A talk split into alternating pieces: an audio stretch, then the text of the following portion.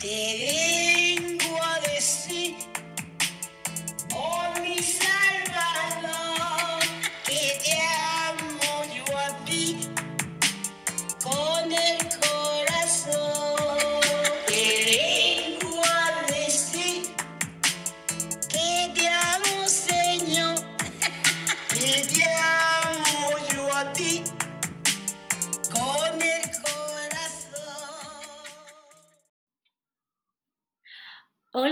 todos y todas. Esto es Te vengo a decir con Pablo y Karina. Hola. Bienvenidos. Pablo, ¿sabes qué? ¿Qué?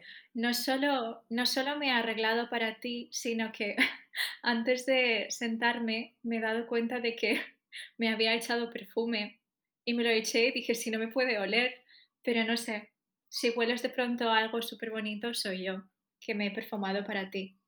Ajá. Lo, lo huelo. ¿Es ah, agua de rosas? No, no, es, es Versace. Casi. Casi, lo mismo es. ¿Qué tal tu semana? Ah, mi semana, muy bien. Acabo de, acabo de salir de un meeting para, para una película. Eh, no hay nada Mm. que me dé más ansiedad que te, que, que te pregunten en un meeting en qué otros proyectos estás trabajando. Nada me puede dar más ansiedad que eso. ¿Por qué te da Eh, ansiedad? dicho- Les dijiste que en este Porque- podcast, ¿no? He dicho, bueno, un podcast. Am, Y me han mirado con cara de asco, como diciendo, ¿en un podcast? ¿Pero eso, eso se puede ver? ¿Eso solo es audio? Eso se puede oler. Y, mm, ¿y para qué? O sea, ¿qué serías? ¿Para guionista en la película o para, para qué? Es, ah, es un- corto que estoy dirigiendo y estamos teniendo meetings con los eh, tires de foto, eh, eh, tires de arte, ya sabes, cosas de Hollywood. Cosas de Hollywood, ya.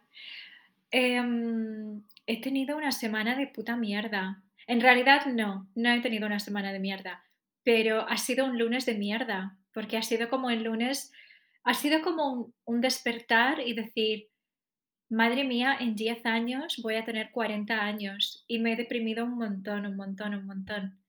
Como que Ajá. me he dado cuenta de que, de que soy vieja, ¿Qué tipo de, qué tipo de, de vieja crees que vas a ser? Mm, amargada, pero lo llevaré súper bien. En plan, sabré que estoy amargada por dentro, pero no lo, no lo pagaré con los demás. Muy elegante. Mm, no sé si con hijos o no, no lo sé. Es que lo veo tan cerca, pero no lo visualizo. Es que estaba, corri- estaba corriendo en la cinta, en el gym, y estaba como pensando y de pronto me di cuenta, tía, en 10 años vas a tener 40. Y empecé a correr muy, muy, muy rápido, No. con lágrimas en los ojos. A escapar del, de- del tiempo, sí.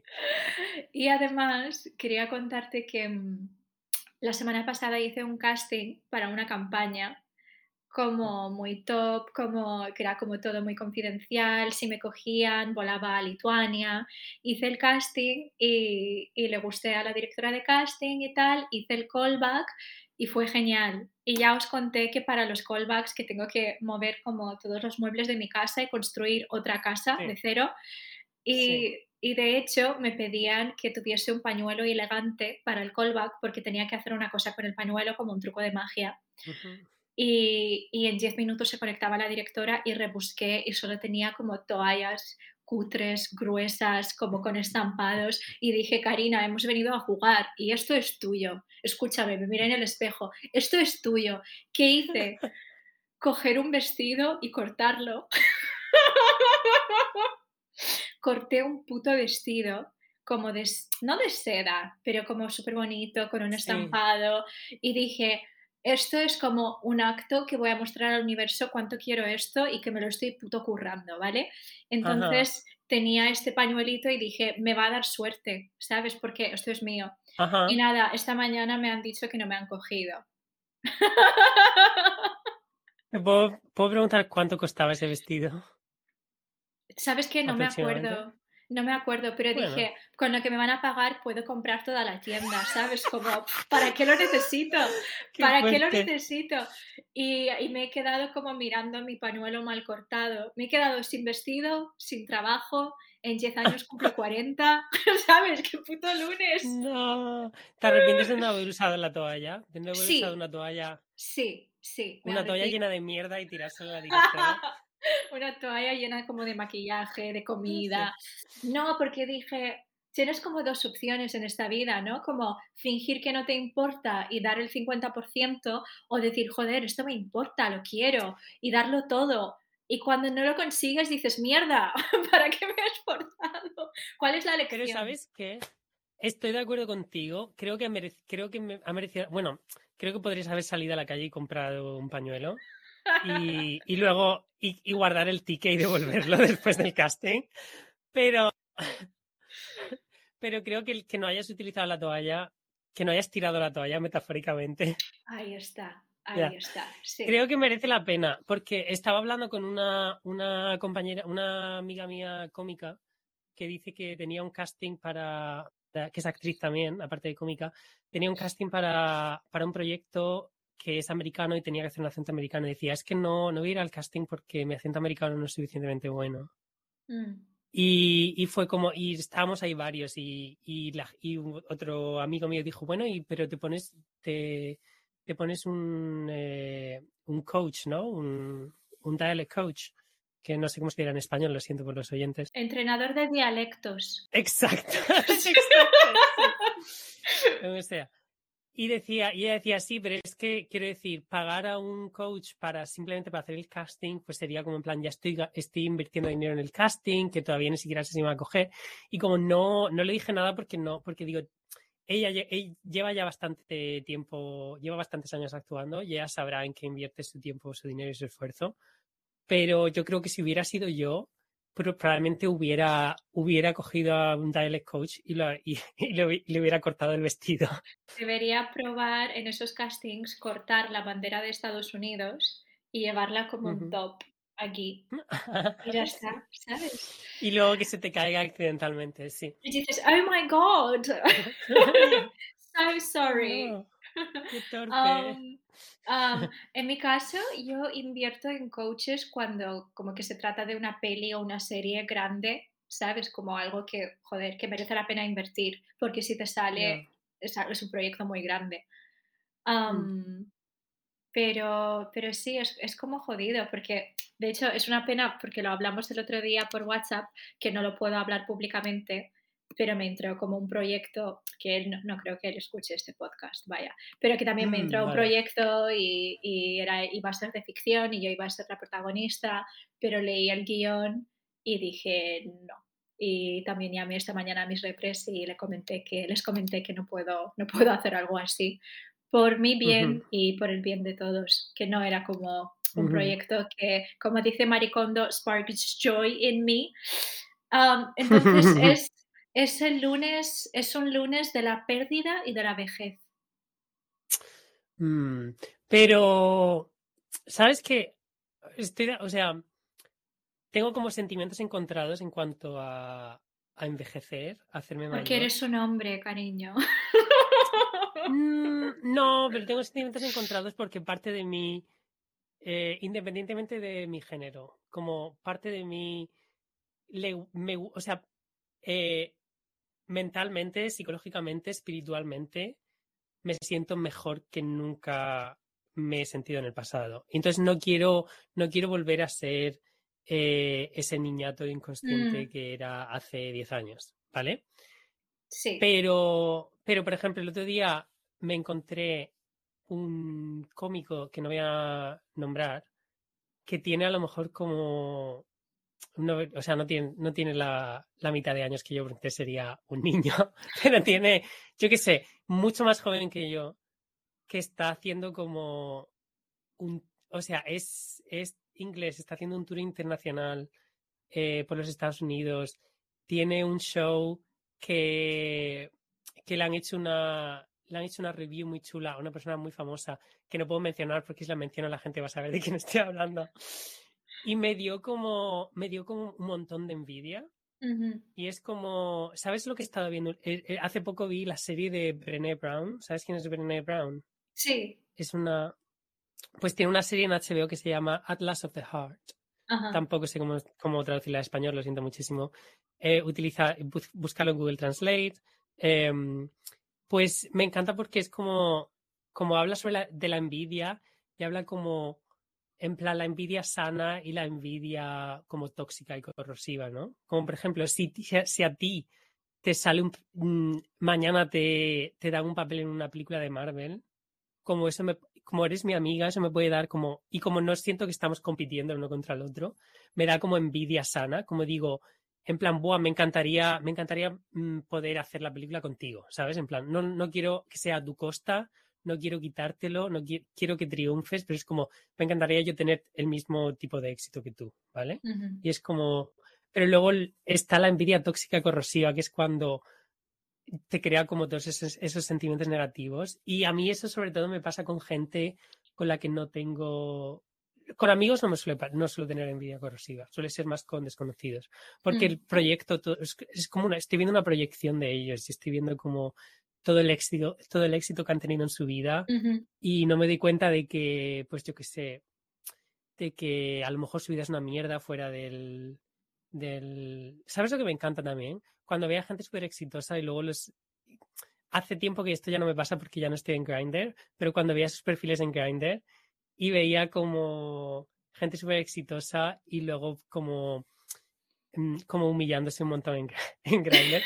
Y humillándome, me refiero, humillándose me refiero a que en plan, los conozco en persona, más o menos, tampoco son amigos míos, pero gente talentosa. Y sé cómo son y luego como representarse de manera completamente incorrecta, en falsa, en, Mm. en dating apps, en, en Grindr, como en plan poniéndose una foto de ellos súper más, como súper tal, y es como, te he visto en persona, este, ¿qué estás haciendo? Y no sé, como eso me, me apaciguaba un poco la envidia porque es como... Se dice que la manera correcta de usar la envidia es como la envidia te señala qué es lo que quieres ser y qué es lo que quieres hacer y tener, ¿no? mm, Si, si la sigues correctamente es como una señal hacia dónde tienes que proyectarte.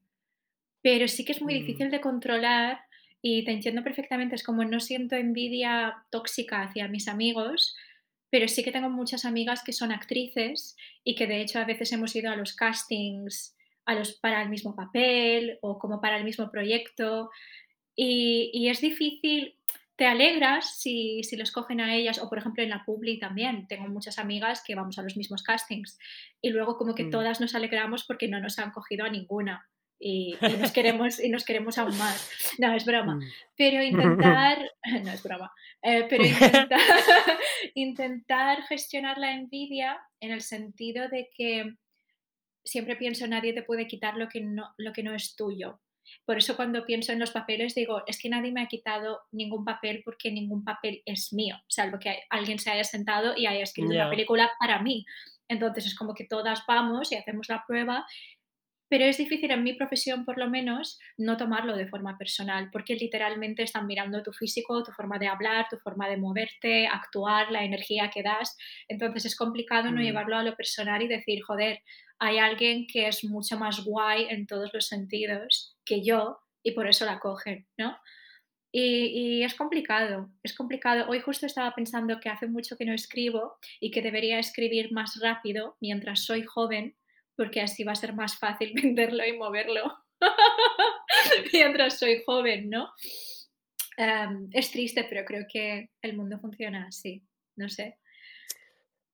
Puede ser, pero también en plan, muchas, mucho, mucha de la gente a la que admiro, a ver, hay gente a la que admiro que ha tenido como su, su estrellato, su salto a la fama relativamente joven, en plan, de mis cineastas favoritos, eh, Xavier Dolan hizo su primera película con 18 años, que eso es una increíble. Eh, Lina Dunham eh, hizo su primer eh, su, primera su primer largometraje también como con 19 y su, la serie de Girls tenía 21 cuando la hizo. ¿Qué dices? Tenía Pero- 21. Creo que sí, o sí, creo que sí. y son como seis temporadas. Cuando, la, cuando acabo de la serie tenía ya como 26, 27, algo así, no sé. Y, pero también como hay, creo que es importante como tener en cuenta las circunstancias de, de, de cada persona y como, no sé, Lina Mm. Dunham, por ejemplo, me encanta ella como escritora y como, y como realizadora, pero, pero no sé, como no, no me puedo comparar con ella porque ella, mm, el, el hecho de que creció en Nueva York en una familia adinerada, ya le da, y, y nadie en su familia era parte de, del mundo del cine, ¿vale? Hay que, hay que dar crédito donde, donde se merece, pero el hecho de que, por ejemplo, cuando hizo su primer largo, eh, le costó eh, 10 mil dólares hacerlo, un largometraje, porque todos los que trabajan, pues que es, eh, todos los que trabajaron en el largometraje trabajaron gratis, porque eran sus amigos ricos y se podían permitir trabajar gratis. Lo rodó en su casa, eh, en plan, eh, su madre y su hermana salen, actúan en él, y como en el, en el guion eh, se supone que su madre era madre soltera, durante, el, durante las dos semanas que rodaron, o las tres semanas que rodaron la película, su padre estaba viviendo en un hotel.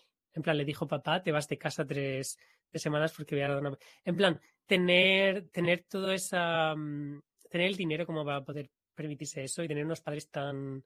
que se puedan permitir hacer eso también. No, yo que sé, Mm. si yo con 19 años le hubiera dicho a mi padre, papá, tres semanas te vas a vivir a un hotel, me diría, pues no, porque mm, tengo que trabajar y tengo que hacer mi vida. Eh, Es muy curioso porque ahora surge ese concepto de los ne- Nepo babies, ¿no? Tiene los ojos de mamá y el agente de Mm. mamá también, ¿sabes? Es como... ese es mi eh, sueño. es, es como, me, parece que sí que están en lo cierto, pero a la vez me da mucha rabia porque también si naces y eres guapo y talentoso, porque hay muchos Nepo Babies que, que actúan que lo flipas, ¿no? Y lo llevo a lo mío, a lo actoral. Hay muchos Nepo Babies que son muy buenos actores. Entonces tampoco es culpa de nadie haber nacido en una situación privilegiada y por qué no aprovecharse. Hay mucha gente que se enfada con ello y digo, "Ay, joder, ¿qué haríais?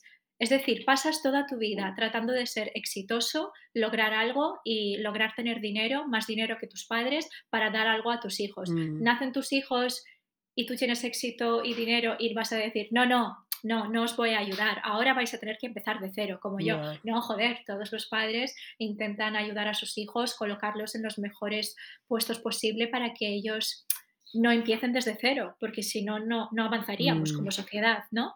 Entonces los Nepo Babies no me dan, no me dan demasiada rabia. De hecho, ¿sabes lo que leí? Nepo Daddy, o sea, como Nepo Baby al revés, y es que el padre de Lana del Rey va a sacar un disco. Y ¡No! Nadie, nadie quiere... es- Voy a, quiero googlearlo. he leído ¿En ayer que el padre de Lana del Rey va a sacar un disco y que en dos canciones ella va a tocar con él. Pero el padre de Lana del Rey no es como un... Es como un tech, es un millonario de, de tech, de ¿Es tecnología o algo millonario? así. ¿En serio? Por eso Lana del Rey... es- Sí, claro. Lana del Rey es un Nepo Baby, pero en plan, monetariamente.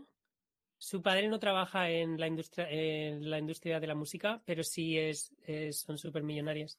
Amor, mira, el padre de Lana del Rey, Mm, Rob Grant, anuncia que mm. va a sacar su álbum debut. Lo peor. Nadie quiere escuchar. ¿Te Ah, imaginas que lo saca y es una puta pasada? El próximo 9 de junio, su primer disco, al que ha titulado Lost at Sea, Perdido en el Mar, mostrando su portada una fotografía suya en blanco y negro rodeado de gaviotas y explicando que será una recopilación de sus canciones para piano. Nepo Daddy. Lana del Rey tuvo su carrera porque su padre era rico y ahora su padre va a tener una carrera artística porque su hija eh, es famosa, ¿sabes? Entonces es El como círculo del pez que se arte. muerde la cola. Claro, es el círculo como The Circle of Life, pues The Circle of Art. ¿Sabes qué? A mí, yo, yo, los Nepo Babies no es que me den rabia, es que quisiera haber sido uno. Y yo. Quisiera haber sido un Nepo Baby. Quisiera que escribieran sobre Es mí. No, no merece, no merece ese Oscar que tiene.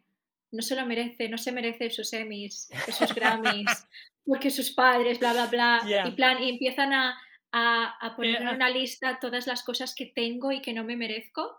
Oh, ojalá. Ya, ya. Sería el sueño.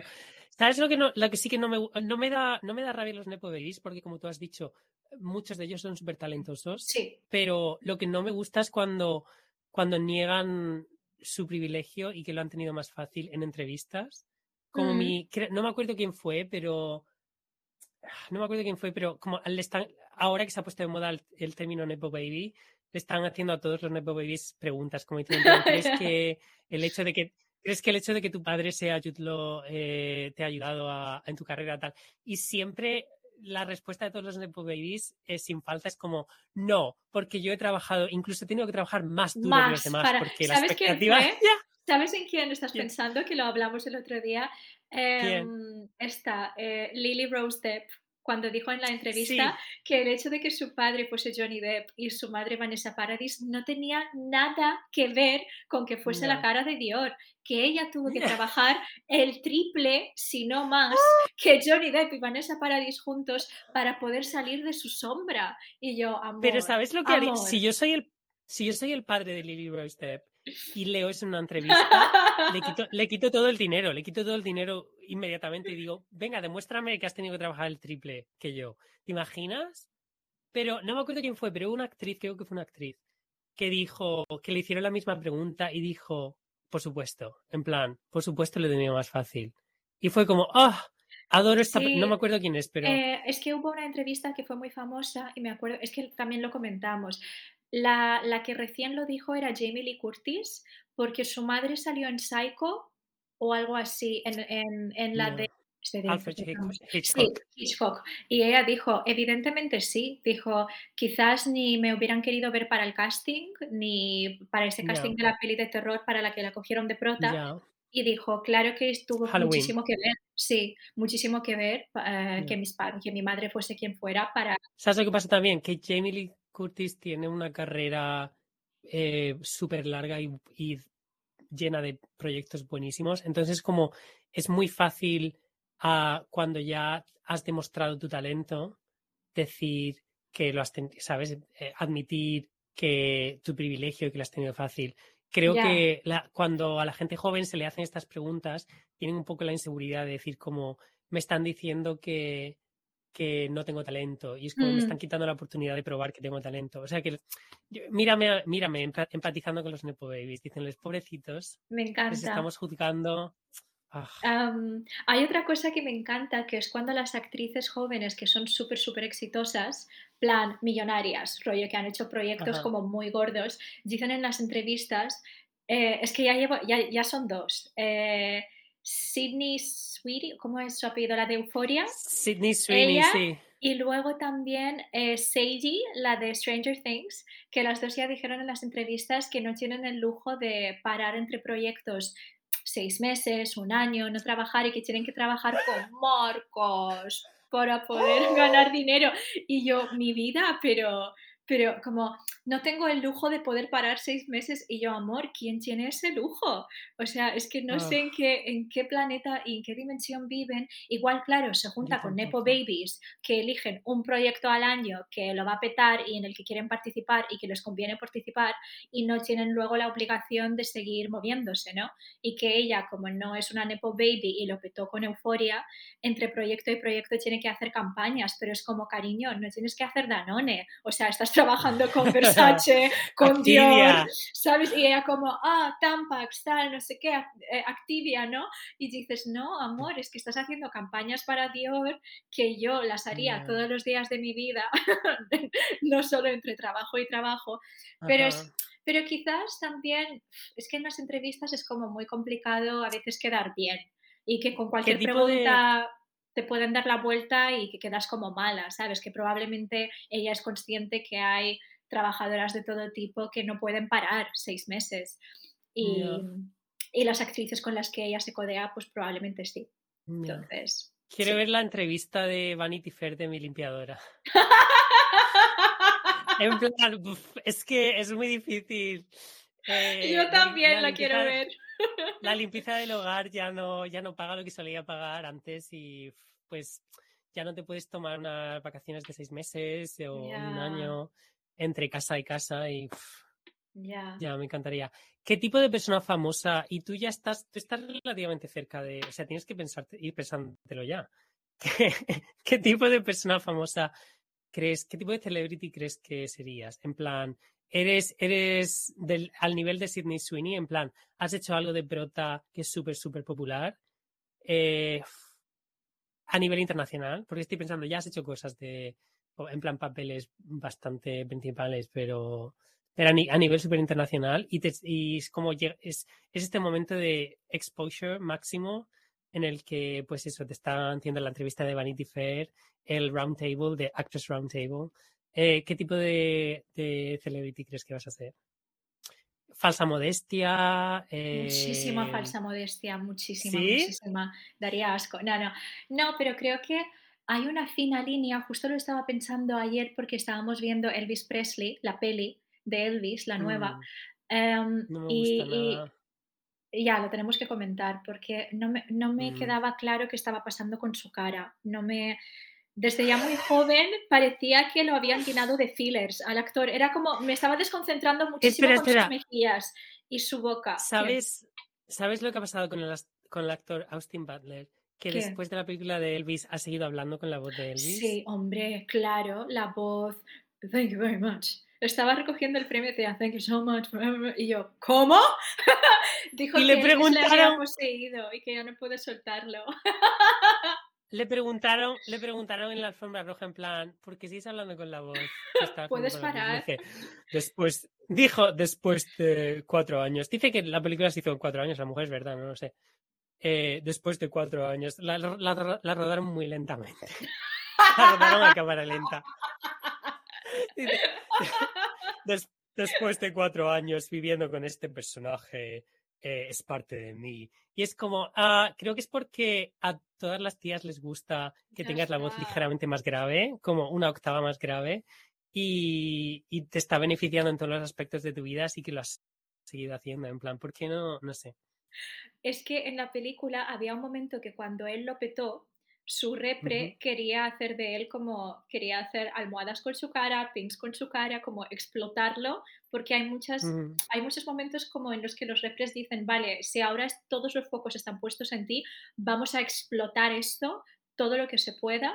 Y yo soy fiel creyente de que, bueno, ¿no? Hay una parte de ahora que se están fijando todos en ti, firma todos los contratos, a todas las marcas, a todas las campañas, pero yo creo que Mm. llega como una fatiga social de verte Sí. en todos los sitios. Y yo creo que hay que, am, tanto incluso en redes sociales, cuando no eres una persona famosa, como esa gente que cada mañana que te metes en Instagram solo son las 10 de la mañana, pero ya tienen 74 stories, que se convierten como en hormiguitas, en puntitos, y tú, pero ¿qué te ha dado tiempo de hacer y, y que tienes que contarlos y solo son las 10 de la mañana?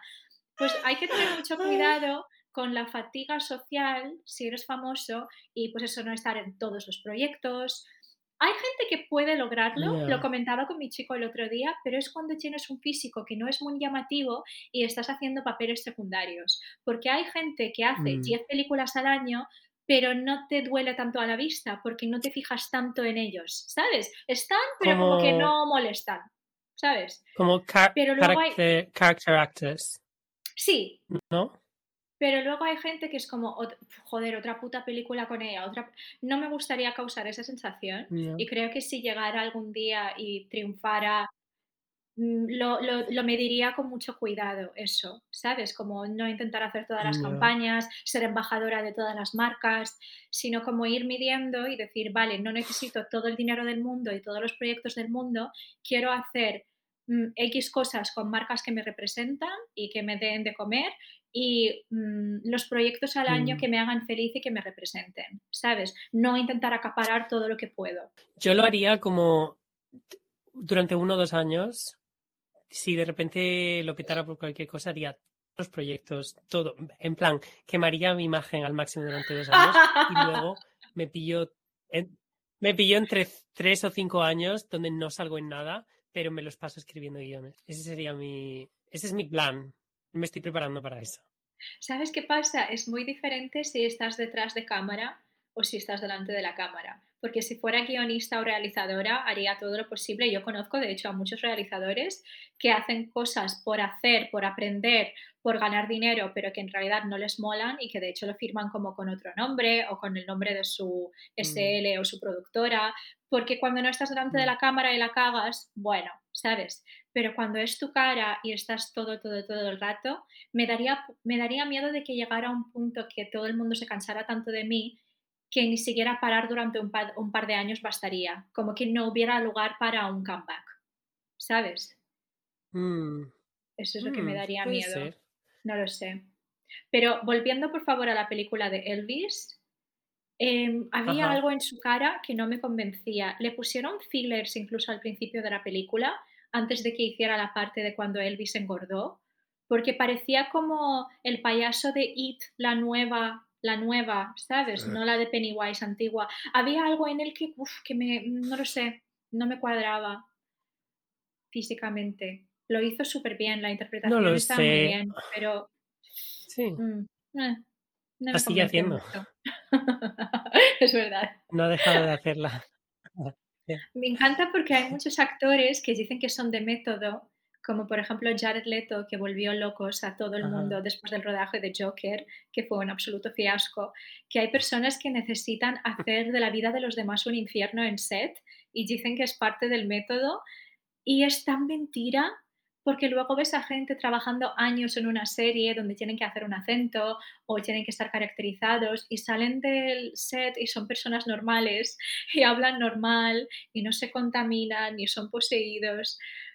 Mm, ¿Sabes, Julian, Julian Moore? ujú, Cómo cambia, su- si tiene que hacer un acento para la película, entre, entre tomas cambia de acento.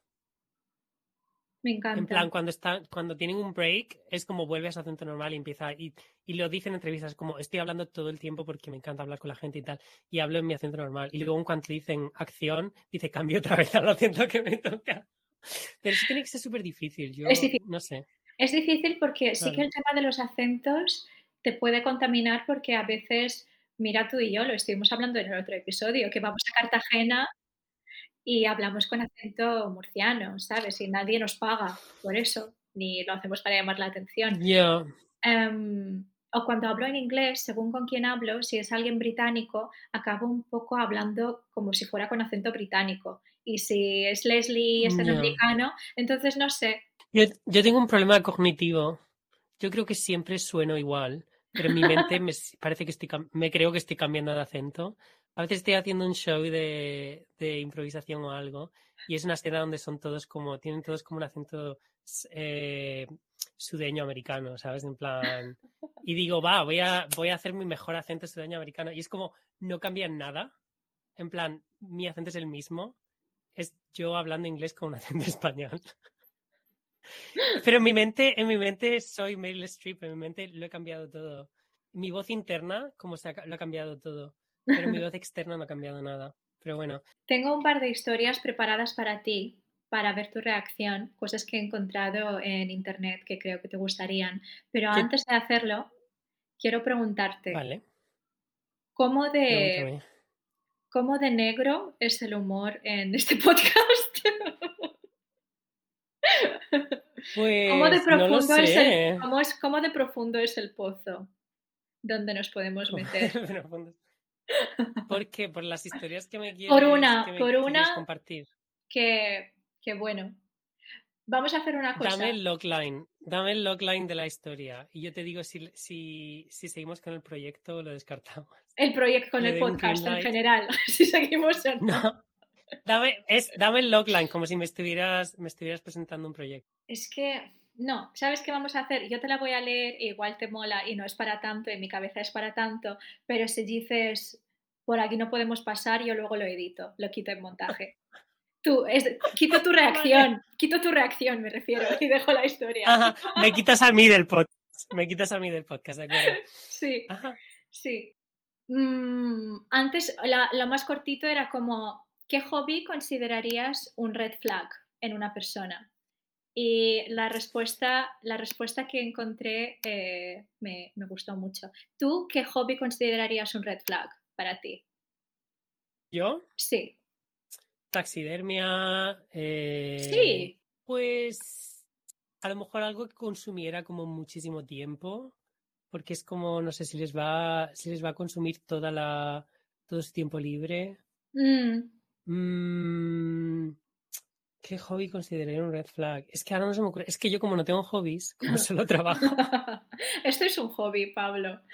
No nos mentamos, esto no es trabajo. El chico dijo, "M- mi compañero de piso, a mi compañero de piso le encantaba coger el coche los días de mucha lluvia para pasar por las calles y mojar a posta a los peatones. Ya, es que eso es menos, es, no es tanto un hobby como un, como una enfermedad mental, no sé. Pensaba que ibas a decir, no es tanto un hobby, sino un pasatiempo. ¿Sabes que, no sé si es en Dinamarca o en, o en un país eh, nórdico, eh, es ilegal eh, mojar a los peatones, te pueden multar? Ah, pensaba que tener hobbies. Vale. También. Vale. Cualquier hobby que sea como eh, novatadas, bromas, hacer daño a otra gente, sería como, ¿por qué? ¿Por qué? Se dice, he Eso. leído un artículo que se dice que es como una señal de psicopatía si una de tus como preferencias de hacer pranks es asustar a alguien. Y que Ellen DeGeneres, como una de sus cosas en su eh, programa, era asustar a la peña. Y decían que era un signo claro de psicopatía. Y yo, fíjate, no estaban muy equivocados. ¿Sabes que desde que cancelaron a Ellen DeGeneres me cae mejor? Ah, sí, ¿por qué? Porque como, pues, su stand-up cuando era jovencita era súper súper turbio. Ah, Y fue que con- cuanto más, cuanto más famosa se hacía, como le, le hicieron un poco de whitewashing, la, la pusieron como más simpática y más eh, family friendly. ajá. Y no, como no, no me gustaba eso porque yo veía como, no sé. Y, y cuando la cancelaron digo, ahí está la Ellen que conozco. Em. Este apartado lo voy a llamar Confesiones de mi caja torácica, ¿vale? No soy lo suficientemente gay para los gays. Mi esposo y yo siempre vamos a casa de unos amigos a ver RuPaul's Drag Race y todo el mundo habla de una tal drag queen y yo solo sonrío y digo work y slay todo el rato, algo algo que a todo el mundo le parece muy gracioso. Pero si, si puedo confesarlo, no sé lo que significan esas palabras que usan tanto y que como consecuencia termino usando yo. Me siento casi siempre muy confuso y perdido. Me siento así desde hace décadas, pero tengo que aceptar mi destino. Todo esto para poder acostarme con los hombres. Vale, tengo, voy a, tengo una respuesta muy seria. Esto es muy personal, es, esto es muy personal tengo una respuesta muy seria en cuanto a esto. Em, esta persona se lo está, creo que esto es lo que estoy intuyendo de este mensaje.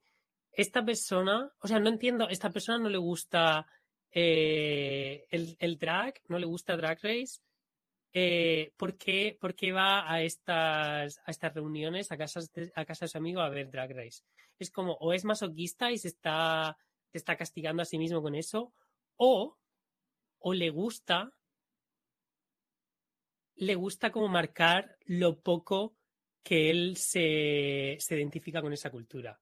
Como, por, como gracias a la prox- eh, estando en proximidad con esa cultura, él puede como identificarse como una persona que no tiene nada que ver con esa cultura. Como llegar a llegar al, a, la, a la fiesta de a la viewing party de Drag Race y decir, oh, no entiendo y quejarse todo el tiempo. No, decir, no, pero es que él... Slay, Pero claro, nadie a su alrededor sabe esto. Esto es una confesión que hace en internet. ¿Seguro? Porque ha dicho, porque ha dicho, digo work and slay, no sé lo que significa y a todo el mundo le parece muy gracioso.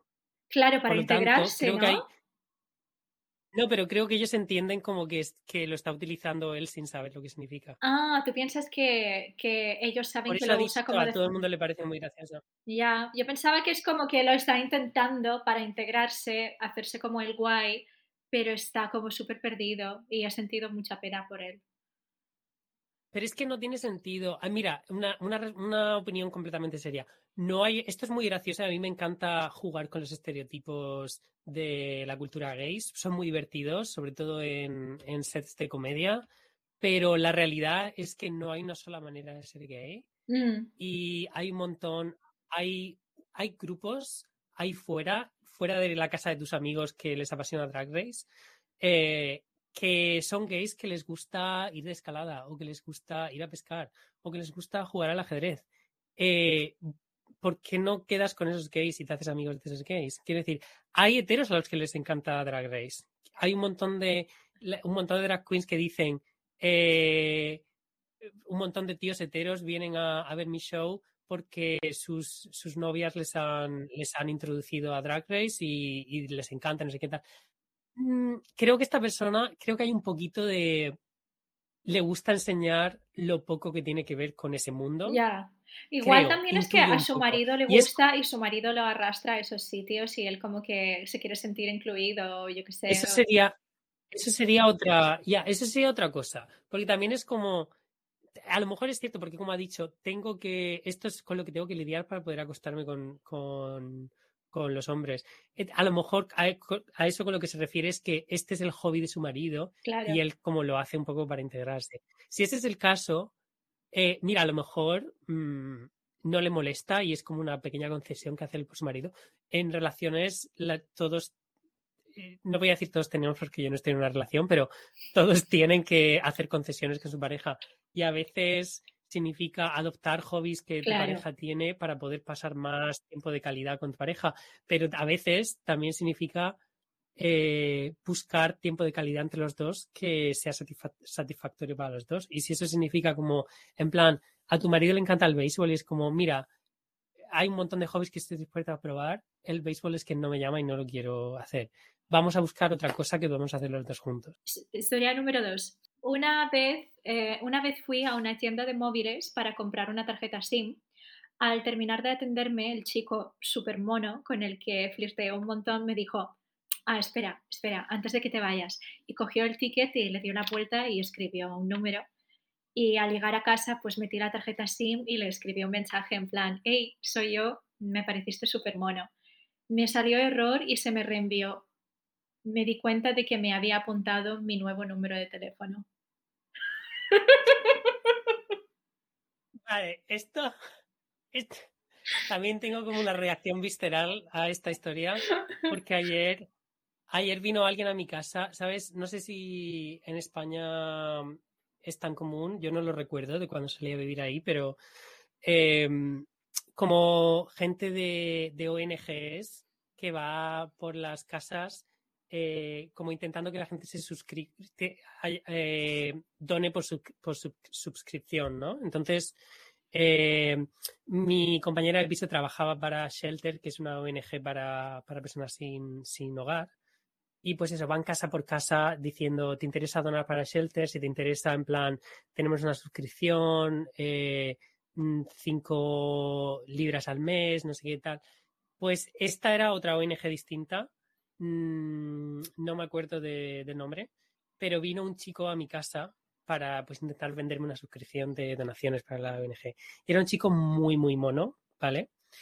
Y me sentí como muy, tenía, me sentí, tenía un conflicto porque era como, no me interesa donar a tu, a tu ONG. Entonces no quiero darte bola porque no, en plan, el final de la conversación va a ser no y no quiero quitar, no quiero robarte el tiempo porque esta gente trabaja en la calle y tiene que ir puerta por puerta intentando vender suscripciones. Es como, yo ya sé que te voy a decir que no, así que si te puedo hacer saber que te voy a decir que no lo antes posible, sin ser maleducado, eso te da más tiempo para ir a más puertas y a lo mejor conseguir más suscripciones, ¿sabes?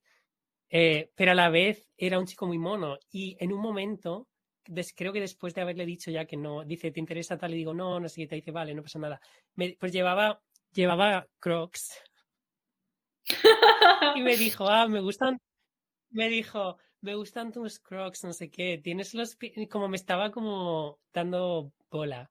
Y fue como, ah, y en esas sensaciones como siempre me siento como que yo, me siento como que no tengo permiso para flirtear con alguien que está trabajando, como prefiero que la persona que está trabajando flirte conmigo, porque la persona que está trabajando es, es como su, su trabajo le obliga a hablar contigo. Pero ya le has dicho que no. no es justo que yo Ya le has Ya, dicho que no. Puede ser. Entonces, a partir de ahí, Ah, todo lo que me él da mucha vergüenza también. ¿Llevar crocs? Pues amor. Ah, ya, me da mucha vergüenza llevar crocs. ¿no? En realidad me encanta llevar crocs. Eh, pero me hubiera encantado pedirle salir al chico ese, era buenísimo. Y obviamente una persona muy caritativa. Me ha pasado ya eso varias veces. Me pasó con un chico en un café que como que creo que me miró a través a- a- desde la otra punta del café y creo y estaba como leyendo, no estaba trabajando ni nada, estaba simplemente leyendo un libro tranquilamente en el café y debería haberme acercado y preguntarle en plan, ¿qué estás leyendo? No sé qué tal, porque me parecía muy mono, pero me, me dio mucha vergüenza y nunca le pregunté y ahora pues nunca sabré si, si hubiera sido ese mi futuro marido. No sé, Bueno, la persona con la que por fin voy a perder la virginidad. ya. Mejor pedir perdón que permiso. Eso dijo Harvey Weinstein. Bueno, historia número 3. A ver, yo era, yo era muy Vale. joven, ¿vale? Empezamos por ahí, que era muy, muy pequeño, tal vez tenía como 8 años. Vale, Demasiado joven para poder Vale. eyacular, pero lo suficientemente mayor como para tener una sensación rara en mi pene a veces, sin obtener ningún resultado. Una noche salí de mi habitación y mis padres estaban viendo algo en el salón y parecía una peli antigua en blanco y negro y había un montón de gente desnuda caminando, luego había como close-ups de sus cuerpos, todos juntos, unos encima de los otros. En ese momento mis padres se giraron y se dieron cuenta de que yo estaba ahí y me gritaron que volviera a mi habitación y que lo que había visto en la televisión no era para niños. Pensé que era porno, una peli erótica y pasé toda la noche tocándome pensando en esas imágenes. Muchos años después vi el metraje y, Y era lo un documental reconocí. sobre el holocausto. Sí, desafortunadamente No sé era... por qué lo he sabido automáticamente. Lo has sabido porque eres Eh, tú, tú has escrito esta historia. Ya, ese fui, lo confieso, cuando tenía ocho años eh, me masturbé con la lista de Schindler y Mientras la eh, veías. es, es- es que quieres que te diga, es una película buenísima. Mientras la veías. Pues sí, este era, este Me era. masturbé con la, con el, con la cinta de VHS. Te masturbaste con la lista escrita en papel. Esta era la historia. ¿Qué te parece? ¿Es En el demasiado? museo de Ana Frank. O, o está bien? O sea, tampoco es. Nah, Vale, vale. Te pensabas que era algo mucho peor. A mí eso me ha pasado también, como me acuerdo que, no sé si era como instinto básico o algo así, mis padres la estaban viendo y yo como era demas- también tendría que tener como ocho años, así era demasiado pequeño para verla y como hacía siempre el truco de me levanto a por un vaso de agua en plan en mitad de la noche, pero me quedo como cinco minutos parada en la puerta del, del salón y es como y es, es lo típico que y tus padres te gritan, se enfadan y dicen vuelve a la cama, no sé qué tal y es como yo qué sé, si no sé, parece que cuando prohíbes algo de manera tan rotunda como te dan más ganas de verlo. Si los padres hubieran levantado tranquilamente y decir, ay, cariño, no sé qué tal, eh, tienes que volver a la cama, que esto no es para niños, no sé qué tal, eh, algún día cuando seas mayor podrás ver la película, no sé qué tal, no sé, creo, incluso, a- incluso decirle lo que es. Sí, en plan, sin, le puede- puedes decirle a tus hijos lo que, lo que es algo sin enseñárselo, ¿sabes? De- si, si tu hijo te pilla viendo porno, le puedes decir, esto es pornografía, esto, es, esto no es para niños, eh, y, y no te, en plan, sería ilegal si te lo enseñara, eh, y le puedes explicar de manera súper didáctica lo que es. Estoy imaginando como un matrimonio en el salón viendo porno y un niño pequeño en pijama viéndolo. Es como, ¿por qué? Por favor, si tenéis hijos, no veáis porno con los hijos en casa y más en el salón. Id a vuestra habitación a ver, po- están viéndolo en la gran pantalla con palomitas. Están viéndolo como una obra cinematográfica. Están vestidos Están de, de, vestidos de pies a cabeza, ya. Y están sentados cada uno en un lado del sillón sofá. sí, viendo el porno con amigos en casa. Em, Y están comiendo palomitas con palillos chinos. para no mancharse, para no mancharse los dedos. Y el porno tiene subtítulos, porque es en alemán y tiene subtítulos a castellano, para entender todo. Ah. Em, vale, me queda una cuarta última historia y estoy, ¿vale? Vale. Mi Vale. padre, mi padre murió el día del padre. Estaba divorciado y vivía solo y yo soy hijo único. Entonces eso significaba que tuve que gestionar todos sus asuntos, entre los cuales estaba el tema de las facturas que iban a su domicilio, a su nombre, y tenía que darles de baja y cancelarlas. Llamé para ver qué podía hacer. La señora con la que hablé por teléfono me dijo que tenía que enviar su certificado de defunción. Envié la copia de su certificado de defunción al día siguiente. Sin embargo, ¿cuál fue mi sorpresa al ver que al mes siguiente recibí otra factura? Bueno, el padre, ¿no? Recibió otra factura de lo que sea. Llamé de nuevo y me contestó una nueva mujer. Dijo que em, debido a que yo no estaba en la cuenta, ella tenía que hablar con el titular de la cuenta. Y yo le dije, vamos a ver, el titular de la cuenta estaba muerto, pero ella no cedió. Dijo que el titular de la cuenta tenía que pedir una cita en persona y explicar lo que ha pasado. Entonces, al día siguiente me presenté en la empresa en persona con otro certificado de defunción y las cenizas de mi padre en una bolsa transparente. Los dejé en el centro de su escritorio y le dije que cuando terminara de hablar con él, que me avisara. La mujer se puso pálida, voló, voló su silla y fue corriendo a llamar a la policía. Cuando aparecieron, ella afirmó que yo la había agredido. Em, y sí, los restos de mi padre seguían sobre su mesa. Los policías me preguntaron que por qué la agredí. Yo simplemente les conté la historia. Ellos me dijeron que no debería sacar restos humanos en el público, pero que no rompí ninguna ley. Em, dije que estaba de acuerdo con ellos, que era extremo, pero fue ella quien insistió a hablar en persona con una persona muerta. Eh, al final vino el supervisor, se disculpó conmigo y lo solucionó al momento. Me encantó el momento ah. de poner las cenizas sobre la mesa y decir, cuando termines de hablar con él me avisas. Pero es una pena que tuviera que llegar a esos extremos. Ya ves. Y eso es todo lo que he preparado hoy para ti. ¿Qué te parece? Yo entiendo que entiendo que entiendo que el servicio al cliente es un trabajo horrendo y no se lo deseo a nadie, pero yo qué sé, hay que, hay que currárselo un poquito. Y es que es muy heavy que se haya muerto tu padre y que te estén mandando factura diciendo, no, es que tiene que venir tu, padre, eh, tiene que resucitar al tercer día. ¿Por qué crees que Jesucristo volvió? Fue para cancelar todas sus facturas, internet, Iberdrola, darse de baja. Em, Saldar sus deudas, ya.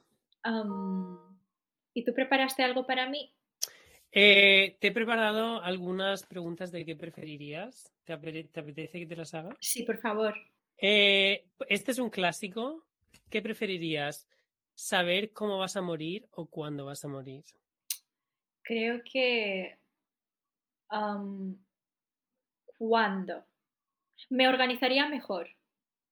Simplemente el saber cuándo haría que me organizara un poco mejor mi vida hasta ese momento, ¿sabes? El cómo haría que siempre tratara de evitar como una situación en particular, sin saber que si esa mm. situación me llevaría a la muerte, si esa situación en particular en ese momento específico generaría, ¿no? Daría lugar a mi muerte. Entonces yo creo que preferiría saber cuándo. ¿Y tú? Mm, de acuerdo. ¿Sabes qué? Voy a decir cómo, porque, mm, porque quiero llevarte la contraria.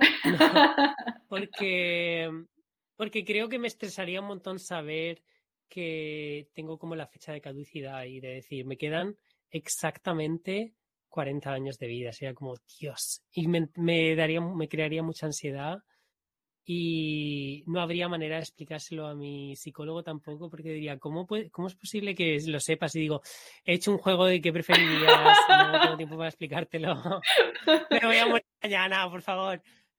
Em, pero sabes, sabes que tienes fecha de caducidad de todos modos, ¿no? No es una sorpresa para ti. Sí, pero no sé cuál es, pero no sé cuál es. Pero 40 años es, un mogollón. 40 años es muchísimo. Imagínate que te dicen en 40 años y es como ya, ya lo sé. Si tengo 30, pues sí, para los 70 años mm, algo me pasará, digo yo. Si te dicen una semana, mm. quizás sí, pero si te dicen 50 años. Vale, 50. No sé, la gente en mi familia suele vivir hasta los 90 y pico. Mi abuela murió con, 90 y, con 95, 96 Mm. Eh, mi bisabuela vivía hasta los 99. Mi otra abuela tiene 93 eh, ahora mismo.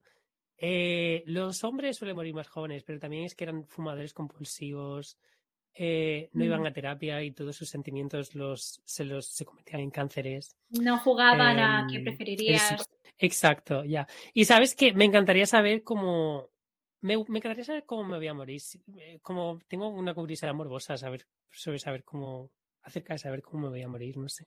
Lo malo, lo malo es si dicen algo como muy genérico, en plan, vas a morir caminando por la calle y se te va a caer una planta de un balcón. Entonces pasarás toda tu vida tratando de evitar caminar muy cerquita de los edificios, ¿sabes? Es como también te puede generar una ansi- o eh, te vas a morir comiendo, vas a pasarlo fatal comiendo a partir de, de entonces, porque vas a pensar, ¿y si esta vez? ¿sabes qué? Me genera más. Me genera más ansiedad el tiempo que cualquier tipo de accidente. No sé por qué. Pero sí, es como. Estábamos hablando de. Estaba hablando con un amigo sobre em, la invasión de privacidad en, internet y, y todo eso. Y yo decía, ¿sabes qué? No me importa porque en plan no puedo vivir, no puedo vivir mi vida con miedo a que van a robar mi, van a robar mis datos y los van a utilizar en contra mí. En plan, tengo, tengo demasiadas cosas que hacer como para, como para vivirla con miedo. En plan, yo sé que es un problema y que el gobierno tiene que hacer algo al respecto. Yo no voy, a- no voy a vivir mi vida como con un miedo permanente a que me van a robar mis datos y me van a robar mi privacidad. En plan, toma mis datos. En plan, te perdidos al río. ¿Pero a quién le Pero da es- en tema de tiempo, Ajá. a algún friki, yo qué sé. Pero al friki con el que estaba teniendo esta conversación. No somos, no som- no somos amigos. Era un antiguo compañero de trabajo. Pero yo qué sé, mm, a lo mejor si, si dijeran te vas a morir eh, atragantado con comida, voy a decir, Buah, pues voy a asegurarme de que todas mis comidas son como maravillosas, porque si me muero que siga comiendo algo delicioso. En plan, nunca voy a, nunca me voy a comer una comida de mierda, jamás en mi vida, porque entonces qué triste, en plan, me estaba comiendo una barrita energética que ni siquiera me gustaba y me morí. Qué triste. Ya, no pero ¿y sé. si te dicen que te mueres en tus sueños? ¿Qué haces? ¿No dormir? Pero es que nada que me digan me va a dar suficiente ansiedad como para dejar de hacer esa cosa. Mm. Sin embargo, tengo una relación muy turbia con el. No, tengo una relación que no es muy sana con el tiempo y con. Como siempre tengo ansiedad de que no tengo. Que, mi, que no tengo suficiente tiempo para hacer todo lo que quiero en mi vida y que siempre, siempre estoy trabajando en demasiadas cosas a la vez. Entonces yo sé que si, si me dicen cuándo me voy a morir, va a empeorar eso todavía más y me va a deprimir un montón. Eh, pero si me dicen cómo me voy a morir, es que nada que me dijeran me podría, me podría, podría hacer que dejara de comer, follar, dormir, andar por la calle. ¿Cómo se me olvidaría enseguida? Mm. Mm. Yo preferiría saber el tiempo por si me queda poco y dejar de hacer gilipolleces, ¿sabes? En plan, si me muero en dos semanas, pues no haría este podcast, yo qué sé, viajaría, gastaría todos mis ahorros, plan, me gestionaría muchísimo mejor. eh, Ya, mandaría a un par de personas a la mierda, etc, etc. Como que aprovecharía súper bien ese tiempo, sabiendo si es poco, diría, buah, de ya. perdidos al río. Evidentemente, si me dicen 50 años, whatever. Pero si te dicen dos semanas, dices, buah, me iría a Japón. A mo- moriría en Japón, creo. ¿Harías algo, algo ilegal que te apetecería, que te apeteci- apeteciera hacer? No, ¿Robar un banco, pegarle a alguien por la calle? no, yo creo que ilegal no. Yo creo que aprovecharía ese tiempo para viajar y fundir todos mis ahorros. Cantar en las 40 a alguien Sí. siempre has querido decirle en Sí. Mira, tú eres, tú eres una gilipollas y lle- llevo toda la vida aguantándome decirte esto, pero... Yo creo que sí, a un par de personas Ah, sí. ese sería mejor. Y lo haces como en los últimos 20 minutos luego no quieres que se te arruine, Lo haría el mismo. no quieres que te arruines tus dos semanas. No, lo haría el mismo día que voy a morir. Haría como un par de llamadas, un par de Skypes, un par de mails que escribiría y ya está. Una, una fiesta, invitas a todos a los que les quieres hacer el... A toda la gente a la que odio. y te subes al te subes al te subes al podio con un con un micrófono y empiezas a uno por uno les empiezas a decir todo lo que Y todo lo luego- que opinas de ellos Y luego me tiro del podio para traumatizarles. Como voy a morir de todos modos. Y así es, co- así es como mueres en realidad no hace falta que te lo digan ya ya lo puedes planear Sí. ¿Tienes algún otro que preferirías? Sí, ¿quieres que te pregunte otro? Este creo que ya sé lo que vas a decir, pero te lo voy a preguntar igualmente. ¿Qué preferirías? ¿Cinco años en la cárcel o diez años en un coma? Cuando me despierto del coma, em, claro, estoy más vieja, ¿no? Hay cárceles. Sabía que ibas a preguntar esto. ¿Sabes qué pasa? Hay experiencias psicológicas y físicas que te hacen envejecer mucho peor. Y yo creo que saldría mejor parada físicamente recién salida de un coma que de la cárcel. Ah, Porque conociéndome, conociendo mi comportamiento y mi carácter, creo que intentarían acuchillarme o sacarme un ojo, ¿sabes? O lanzarme ácido a la cara o algo, porque soy muy insoportable y no sé, corregiría la manera de hablar a la gente, les interrumpiría y diría, it's, it's, it's whom, whom, not who, y me, me meterían un, tenedor en el ojo. Ya. Entonces yo creo que en el coma mm, es- estaría más a salvo yo y los demás. Y, y me, y me Mm. levantaría súper descansada. Puede ser. ya ves. Mm, pues no pensaba que ibas a decir eso. ¿En Pensaba que ibas a decir la cárcel. No, no, yo no Mm. soy cárcel Porque material. son 10 años. Es que no soy cárcel material. O me hago la bitch de alguien súper, súper chungo y esa persona me protege. y me hago su novia. o no lo sé. No sé. O hago un podcast en la cárcel. No lo sé. No sé qué haría ahí. Claro, es que yo elegiría la cárcel porque el pedazo de libro que voy a escribir en la cárcel, en plan, no sé, pues, eh, van a hacer una, lo van a opcionar para película, lo van a, yo qué sé. Y me encantaría hacer un podcast desde la cárcel, no sé si es legal, pero Creo que no. seguro que hay una manera de, Creo que no. y me encanta como, ¿sabes lo que pasa? Siempre quería hacer, hay un voluntariado que donde puedes ser como un pen pal, como un amigo por correspondencia de, presidiarios, de personas que están en la cárcel. Eh, y quería, quería apuntarme para ser un amigo por correspondencia de, gente, de, gente eh, convictos eh, LGBT que, que en plan para, para que no les hagan bullying y no les en plan no, no les agredan en la cárcel ni nada de eso, no, no tienen que estar dentro, de- quedarse dentro del armario.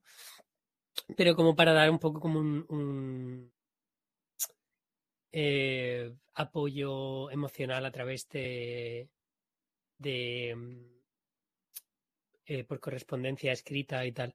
Y me parecía muy interesante porque, como no sé, como soy muy, tengo mucha curiosidad eh, con respecto al sistema penitenciario y em, la gente que, mm,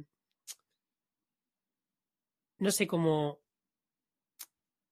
el- un sistema penitenciario eficiente para mí, como trabaja para, para ayudar a la gente a que, a que se reinserte en la sociedad y que tenga, y que tenga una vida mejor que la vida que han tenido antes de, de cometer los crímenes por los que han acabado en la cárcel. Porque es cierto que, a ver, hay psicópatas de todo tipo por ahí que, pues yo qué sé, que eh, han ha matado a alguien o yo qué sé, y que y tienen que estar en la cárcel por el bien de, común de la sociedad. Pero también es cierto que el, el sistema legal, eh, tanto en España como en Reino Unido, en la mayoría de países del primer mundo, como está un poco, está muy en contra de, personas eh, de clase baja, clase obrera. eh, aquí en Reino Unido, por ejemplo, la, la policía, como la policía existe para proteger la vida y la propiedad privada, ¿sabes? Ujú. Entonces es como, si hay gente que, a ver, esto yo no creo que sea muy común, pero eh, si hay gente que acaba en la cárcel por, por robar y han tenido que robar por necesidad, o, o yo qué sé, ni siquiera es por robar, es simplemente que eh, pers- personas jóvenes de familias pobres que están como a más riesgo de, de eh, que se metan en, ¿cómo se le llaman? Las gangs, En, Sí, en bandas.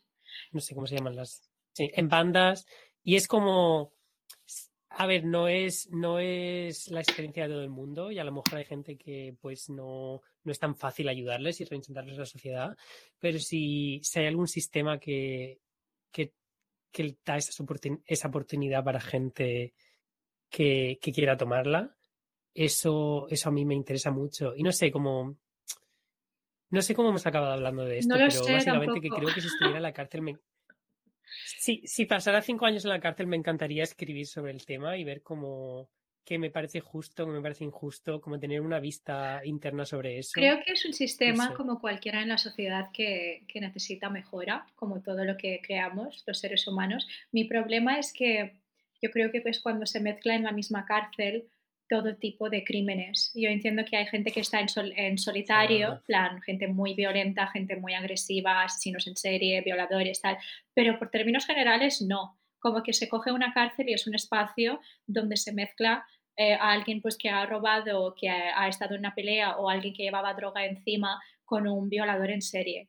Yo recuerdo que tuvimos una conversación hace muchos años, ya, tú y yo, donde yo, por ejemplo, mm, y no coincidíamos en, la, en esta opinión, pero yo personalmente después de ver un millón de horas y escuchar un millón de horas de podcasts y documentales de asesinos en serie y tal, sí que he visto un patrón muy heavy de, esto es enfocado en Estados Unidos, porque suelo ver ese contenido, está centrado en, está hecho en sí, Estados Unidos, em, de gente que eh, a la que sacan de la cárcel y lo primero que hacen es volver a matar, volver a agredir, volver a violar. Y, cuando escucho esos episodios o los veo, me da muchísima impotencia y oigo como mucha impotencia en la, en la familia de las víctimas o tal, de joder, este tío que ha matado o ha violado y lo ha hecho 13 veces más porque lo volvían a meter en la cárcel y por buena actitud ahí lo volvían a sacar y volvía a hacer lo mismo. Pero entiendes que por ley tienen que haber como unas leyes generales donde efectivamente si te portas bien durante 10 años en la cárcel y no haces absolutamente nada y prometes que has cambiado y te hacen una evaluación psicológica y necesitan ese espacio para otro criminal, te liberan, pero la primerísima semana vuelves a matar. Como que siento mucha impotencia con unos determinados crímenes en los que fielmente creo que ya es como una patología y un, y un problema psicológico y que hay gente que no es capaz de cambiar ni de mejorar y siempre van a volver a ya, agredir o violar. Pero luego hay como petty crimes de he robado una tele, eh, no sé qué, no sé cuánto, como cosas que se hacen un poco por necesidad o por, por desesperación o gente que es drogadicta y lo hace para conseguir drogas y les mezclan en ese ambiente es mucho más fácil eh, tender a formar como un gang, lo que dices tú, una banda, y, y, hacer lo que sea en la cárcel para sobrevivir, que salir, como que a lo que voy es mucho más difícil salir de la cárcel siendo mejor persona que cuando has entrado en la cárcel, porque las experiencias que te hace vivir ahí mmm, no te hacen ser mejor persona, porque es un ambiente tan chungo que tienes que hacer lo que sea para sobrevivir, ¿sabes? Pero evidentemente es un sistema que, que que necesita muchísima mejora y yo lo que haría es como un poco dividir en distintos tipos de cárceles según lo que, lo que cometes. Pero volviendo un poco a lo que estábamos hablando y para no acabar con un, con un ambiente tan sombrío, eh, leí en Tumblr el otro día que una chica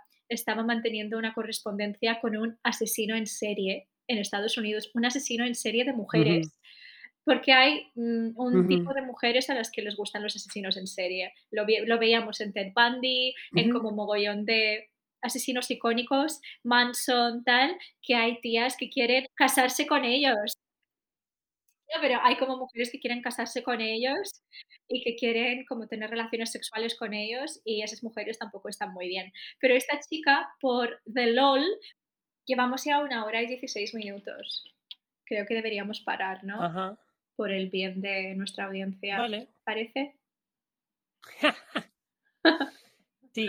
Y puedo pedir, puedo pedir a nuestra audiencia que si tienen alguna historia de soy un capullo eh, que quieran que nosotros juzguemos, Vale. que, que nos la envíen a te vengo a decir. Lo, lo estoy diciendo ahora, ¿o quieres que lo diga mejor? Para que lo. No, no, sí, la de si soy un capullo y también eh, confesiones de mi caja Sí. torácica también. Si quieren simplemente confesar algo. Vale. que nos mantenemos. Pues si queréis confesar algo, si queréis quitaros una- un peso de encima, confesar algo, mandadnos eh, vuestras confesiones, eh, no, vuestras confesiones de mi caja torácica, de vuestra caja torácica. Y si queréis, si queréis que juzguemos eh, si eres un capullo o no, mándanos tu historia de. mándanos tu historia eh, pregunta- preguntándonos si eres un capullo y nosotros la juzgaremos en el programa. Y cualquiera de estas cosas nos las puedes mandar a te vengo a decir podcast.gmail.com. Adiós. Te